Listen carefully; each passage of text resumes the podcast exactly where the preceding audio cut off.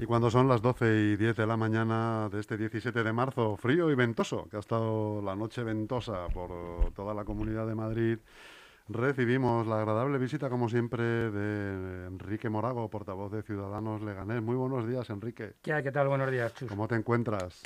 Bueno, pues un poco... Expectante, cuando menos, ¿no? Sí, sí, sí. Expectante. Sí, sí, estos días han sido intensos. Y bueno, también con, con un poco de, de cierta es ganas de que llegue este, este puente para estar tranquilitos. Eso sí, y para ver cómo acontece, cómo se desarrollan los acontecimientos tan novedosos y tan y tan ajetreantes que estamos viviendo. Que yo creo, te digo una cosa, Enrique, opinión personal, ¿eh? eh yo creo que hacía falta algo así. Porque tú no estabas harto un poco del y más y los papeles de Bárcenas y siempre lo mismo. Pero todo así tan de golpe, pues, carajo. Pero bueno. No, pero es que esto traerá cola. O sea, esto ha sido de golpe a no pero ya vas a ver ahora. Supongo que sí, aunque lo de los papeles de Bárcenas, la caja B y tal, eso va a estar de por vida porque es un presunto hecho que está ahí. Pero sí es verdad que estos días eh, nos ha pillado a todos un poco con el pie cambiado y, casi que estás ahí minuto a, minuto diciendo... Haciendo un seguimiento, ¿no? ¿Qué pasará ahora? ¿no? Qué, puede pasar? Efectivamente, efectivamente, Declaraciones rimbombantes, eh, no, algunas graciosas, otras, bueno, pues las de Ayuso, por ejemplo, el otro día diciendo que si te llaman fascista estás en el lado bueno de la historia, que España le debe una porque ha sacado a Pablo Iglesias de Moncloa. Bueno, esas son, a ver, ella Ayer diciéndole a Pablo Iglesias que esto no es una serie de Netflix, bueno... En cuanto a las declaraciones de que España le debe una, yo no sé cuánto debe el Partido Popular a España, no tengo ni idea. Si vamos por ese camino, vamos mal. Tenemos números, ¿no? Efectivamente, vamos mal. Números. Eh, que es una noticia para los que nos consideramos eh, liberales que Pablo Iglesias no continúe o que no pueda eh, presionar para esas políticas que están desmembrando España, puede que sí pero puestos a deber no sé quién debe más a España. ¿eh? O sea que yo creo que por ese camino vamos a dejarlo. Y sí, en cuanto al último comentario, es fácil que de esto se pueda hacer una serie con infinita cantidad de capítulos. Es, es la verdad que sí, que cierto es, cierto es. Oye, Enrique, ¿tú no crees que la actuación de Ciudadanos Murcia penaliza eh, al partido y todo lo que ha traído luego, ¿no? Que ha sido pues un poco una huida de, digamos, de cerebros del partido a ver, yo no creo, eh, yo no, yo entiendo que, eh, que mis compañeros en Murcia cuando dan ese paso eh, que, que, hay que ponerse en su, en su escenario, en rodeados de, de, de esas cuestiones que ellos denunciaban, de supuestas corruptelas y demás. Ese día a día es difícil, o sea, levantarte todos los días, hacer cosas por los ciudadanos, por tus vecinos, sabiendo, sospechando, teniendo indicios de quien, quien te acompaña en el viaje no quizás sea la persona más adecuada. ¿no? Yo siempre digo que cuando se ha dado un paso de estos o cuando se da un paso de esta magnitud es porque hay un soporte que, lo, que aparentemente lo, lo, lo respalda. Otra cosa es que momentos, momentos después o instantes después pues ese canibalismo político o esos mercenarios de la política pues hagan sus movimientos y te afeen la conducta. Pero ya te voy a poner un ejemplo. Imaginemos que al final se demuestra que en la ciudad de Murcia pues hay corruptelas. Hubo eh, caja eh, B de vacunas. Eh, el tema me parece tremendamente grave, pero eso queda en, un segundo, en una segunda línea, porque quizás los afectados son los primeros encargados en mover otras, otras cosas y dinamitar otra serie de cuestiones para que no se hable de lo que se tiene que hablar. En cualquiera de, los, de las circunstancias, yo siempre en estos últimos días digo lo mismo. Yo prefiero ser de las manos vacías y limpias que no de las manos llenas. A día de hoy en la formación en la que yo estoy eh, somos de manos vacías y manos limpias, no somos de manos llenas. Es preferible cometer errores que no cometer mm, determinados delitos. Y luego en cuanto a las personas que deciden pegar el salto y marcharse, por mi parte, pues como personas pues tienen todo el respeto, no puede ser de otra manera, que un partido que se, se, se, matricula como demócrata y respetuoso no respete esos movimientos, pero que quizás tenían que haberse hecho en otro momento, que quizás se tenían que haber hecho eh, arriesgando en un principio y no en un momento determinado en el que existe o pueda existir algún tipo de significación o proyecto estimulante que te lleve a dar ese paso. Insisto, cuando mis compañeros en, en Murcia eh, eh, ya deben de estar hartos de este, de este hábitat de corruptelas, deciden dar ese paso, eh, bueno, pues es, es, un poco lo que, lo que toca. Que tampoco se nos olvide que Murcia, con su anterior, anterior presidente, también tuvo un problema importante y, por lo menos eh, luces y, más sombras que, otra cosa. Entonces, también es cierto que la corrupción o la presunta corrupción a día de hoy todavía tiene muchas armas de defensa dentro de las administraciones. ¿Crees que peligra el liderazgo de Inés Arrimadas? Yo entiendo que no. Yo quiero creer que no y yo, por, lo que yo personalmente pienso, no.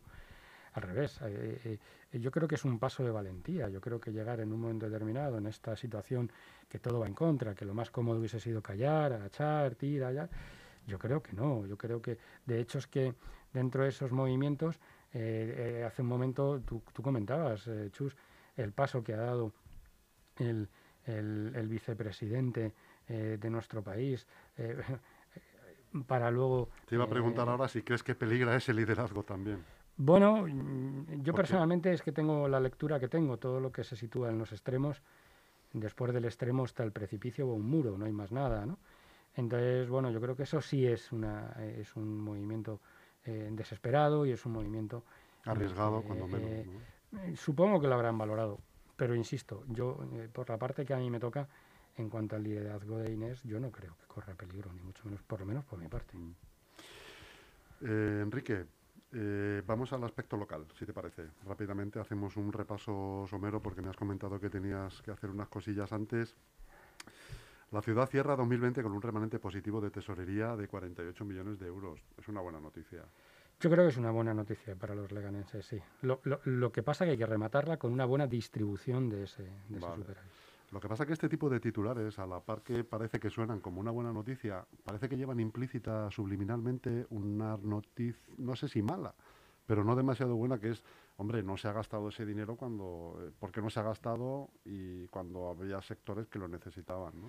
Yo entiendo que en un momento determinado, ahora sí es el, el, periodo en el que hay que ver estratégicamente. No, yo personalmente, los ciudadanos leganes, y yo personalmente, le he transmitido eh, de manera oficial al, alcalde de, Leganés que nos gustaría eh, que parte de, esa, de ese superávit se amortizase con estímulos para los auténticos creadores eh, de empleo, como son nuestro tejido empresarial, desde el punto de vista de la modernización de nuestra ciudad, una vez más, desde el punto de vista de la, de la actualización de nuestros polígonos industriales, sin, sin, sin, discriminar unos y otros y haciendo, yo creo que dentro de lo que la ley te permita, eh, las, eh, las aportaciones que se deban de hacer. Por lo menos nosotros hemos propuesto que sea un pulmón importante. Bien es cierto que estamos en un escenario donde la ley de gastos está eh, por, por, por directrices europeas como está y que a lo mejor en un periodo de un año o dos pues se vuelve a restituir toda esta, toda esta aplicación de ley de gasto. Pero también es cierto que teniendo ese superávit tienes que amortizarlo en aquello que la ley te permita amortizar. Eso te iba... No, no puede haber un gasto de libre albedrío, ¿no? Eh, no debería, debería de ser dentro del marco normativo eh, con arreglo a aquellas obligaciones que te permiten o aquellas eh, inversiones o actuaciones que te permite este marco tan concreto y tan especial que estamos sufriendo con el tema de la supresión temporal de la ley de gasto. ¿Tú crees, Enrique, que se podría destinar una parte de este dinero o no sé si estamos en tiempo, explícame un poco que tú estás más al día de esto. ¿Se podría destinar este dinero a hacer una especie de presupuesto participativo para que el ciudadano, decida alguna cantidad, no sé, se me ocurre, por, decirte una cifra, 3 millones de euros para destinar eh, eh, este, ese dinero a, unas, eh, pues a unas peticiones de los ciudadanos que vienen arrastrando, por ejemplo, desde hace muchos años, se me está ocurriendo, por ejemplo, la piscina agua. A ver, hay que, dentro de ese marco normativo hay que ver qué se te permite hacer. Es muy aventurado por mi parte, sin tener, primero, sin estar en la gerencia del ayuntamiento y segundo, eh, sin tener eh, toda la documentación amplia desde, desde los mayores tuteladores de ese tipo de acciones que son, eh, entre otras cosas, las áreas de intervención de los ayuntamientos. Desde mi punto de vista, si yo lo hiciese, sería muy aventurado y muy demagogo. Si es cierto que todo lo que te permita hacer la ley, todo lo que te permita ese nuevo, o sea, este marco que estamos viviendo, es lo que debes de acometer.